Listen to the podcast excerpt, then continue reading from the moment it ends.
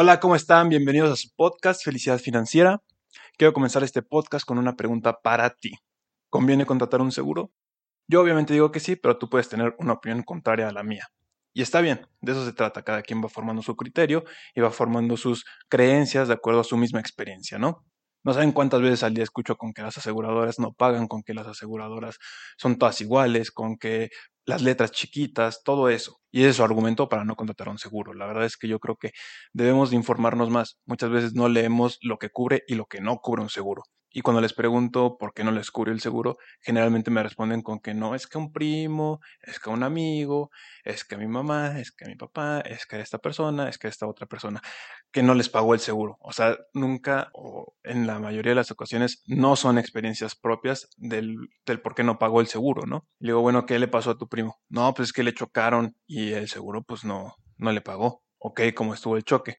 No, pues es que yo no estaba, pero este, me contó mi primo que llegó y que le pegó así por atrás al otro coche y que no, y que su seguro no, no, no pagó los daños del coche y que aparte, pues el del seguro ni lo defendió. Híjole, ahí es cuando ya me enojo y, pero como soy todo un profesional, mantengo la calma, ¿no? Le digo, mira, en primera no leemos las condiciones generales, no sabemos qué sí procede en un seguro, qué no procede, qué son exclusiones en un seguro. Dos, estás contratando un seguro, estás transfiriendo el riesgo a la aseguradora. La aseguradora va a pagar en caso de que sea procedente el siniestro. Aparte, estás transfiriendo el riesgo a la aseguradora, ella va a pagar. No estás contratando un servicio de guaruras como para que te vayan a defender en el momento de un choque o de algo así. Y tres, seguramente el pago de los daños del otro vehículo, del vehículo afectado, sí los pagó la aseguradora. Pero eso no lo dicen, lo bueno casi no se cuenta, pero cuenta mucho. Y mira, las aseguradoras no son todas iguales, cada quien tendrá sus productos que hagan que prefieras una aseguradora u otra, o por el servicio, o por a lo mejor si es mexicana o es extranjera. Sí, ofrecen productos similares, pero es como por ejemplo McDonald's y Burger King. Tú por algo prefieres Burger King o prefieres McDonald's, o sea, porque el servicio, por el sabor, son compañías muy similares que ofrecen productos similares, pero no es lo mismo o Coca-Cola y Pepsi. Tú por algo prefieres Coca-Cola o prefieres Pepsi. Son compañías similares, pero cada una te ofrece algo diferente. También argumentan lo de las letras chiquitas. No, no, no, no hay letras chiquitas. En, las condiciones generales, las exclusiones, o sea, eso que no te paga la aseguradora, eso que dices que busca no pagarte, esas cosas, esas exclusiones vienen en letras más grandes que toda la tipografía del documento y aparte negritas, o sea, no son letras chiquitas, viene explícito, ahí viene. No te cubro si haces esto, no te cubro si haces aquello. Y regresamos a lo mismo, no leemos. Y es que ponte tantito del lado de la aseguradora. Imagínate que tú tienes tu propia aseguradora y no quieres que te vean la cara, no quieres pagar tantos siniestros. ¿Cómo le haces? Pones exclusiones, ¿no? Esto te servirá a que no te vean la cara y que te cobren por cosas que pues no son procedentes o fraudes. Las compañías, su obligación es pagar, están auditados. O sea, para eso contratas el seguro, para que en caso de un siniestro que sea procedente, la aseguradora te pague la suma asegurada pactada desde un principio. Otra cosa es que los seguros cada año suben. Y sí, cada año suben o cada año bajan también. La aseguradora, sobre todo en autos, hace muchos estudios, cada 15 días incluso, en donde, de acuerdo a la siniestralidad de tu auto, de acuerdo a tu código postal, de acuerdo a tu edad, qué tan caro les saldría a ellos pagarte a ti. Y todo esto se maneja por estadísticas, no es como que, ay, ahora se me antoja que este coche sea más caro para esta zona o que este coche sea más barato para las mujeres de cierta edad, de cierto código postal. No, no, no, no, no. Son estadísticas y de acuerdo a ello es el precio que, que, tú debes de pagar por tu seguro. Y otra cosa que me encanta es que digan que no piensan morirse, que no piensan enfermarse o que no piensan chocar. ¿A poco tienes una bola de cristal en donde tú ves el futuro y predices o sabes si te vas a enfermar o si te vas a accidentar o si te van a chocar o si te vas a morir? Definitivamente no. Nadie tiene eso. Por esa misma incertidumbre necesitas contratar un seguro porque no sabes cuánto va a tocar.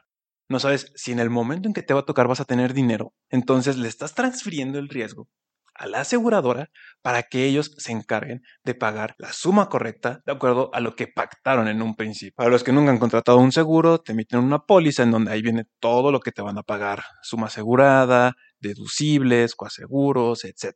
¿Qué es un deducible? ¿Qué es un coaseguro? Es tu participación al momento del siniestro. Regresamos a las exclusiones. Por gente que hizo fraude en algún momento, se generaron estas exclusiones, que en algunos casos no procede el siniestro y en algunos otros casos hay que pagar un deducible. Entonces, la aseguradora va a empezar a pagar hasta después que tú cubras el deducible. Esto también es una manera de reducir los gastos para la aseguradora y también para tu seguro, porque si no, también los seguros probablemente serían un poquito más costosos. Bueno, no probablemente, serían más costosos. Una vez cubierto el deducible, hay eh, pólizas que nos piden un coaseguro también, que es un porcentaje de lo que ya pagaste del deducible y lo que te va a cubrir el seguro. Supongamos que tienes una reclamación de 100 mil pesos en gastos médicos. Tienes un deducible de 10 mil. Lo que resta son 90 mil. Eso es lo que te va a pagar la aseguradora. Pero está el coaseguro. Digamos que es un 10%. El 10% de 90 mil son 9 mil. Tú pagas 19 mil y la aseguradora va a pagar 81 mil. Creo que ya más o menos con esto quedó claro, ¿no? Como puedes ver, el negocio de la aseguradora es pagarte y si no te pagan es porque no es procedente tu reclamación. Ellos, como te lo mencionaba, están auditados y cada peso que sale de sus bolsas es auditado. Y si un peso que te dan no no es válido, no es procedente, pues la aseguradora se mete en un problema y seguramente el que autorizó ese, ese peso que te dieron a ti que no estaba autorizado o que no era procedente, pues seguramente lo van a correr o se lo van a cobrar a él. Supongamos que ya más o menos te convencí, más o menos entiendes la importancia de contratar un seguro. Ahora viene con quién contratar el seguro. Muchas personas lo contratan directamente con la aseguradora. Está bien, pero yo creo que sí necesitas una asesoría de un agente de seguros. Por lo mismo, yo te recomiendo ampliamente que contrates a un agente de seguros. Este agente de seguros probablemente ya tuvo reclamaciones anteriores a la tuya y podrá ayudarte y asesorarte de acuerdo a su experiencia. Podrá brindarte un plan personalizado a tu medida, a tus necesidades, a tu bolsillo para que le entres justamente a este maravilloso mundo de los seguros de la previsión. Y más que nada es eso, la previsión financiera. Como te lo comentaba, todo se maneja de acuerdo a estadísticas.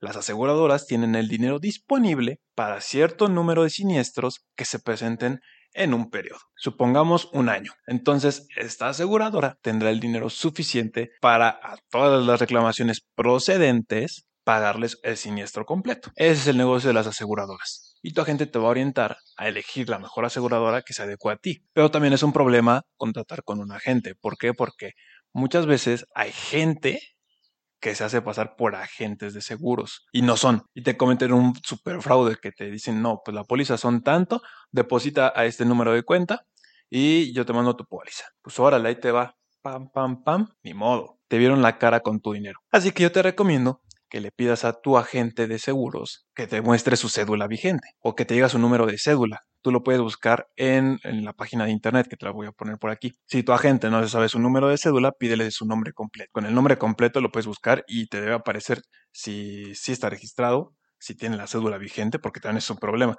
Si, si está registrado, aquí está mi cédula, pero ya no está vigente. Entonces, también puede ser un, problema para fraude. Mira, les, les, voy a enseñar la mía. Es una cédula así y pues, pueden buscarla este, con, el, con el número de cédula que viene aquí atrás o con el nombre completo. Y te debe aparecer si está eh, vigente o no está vigente. Con eso ya sabrás por lo menos que estás eh, dando un buen primer paso con un agente que sí es profesional, ¿no? Y que no te va a cometer un fraude.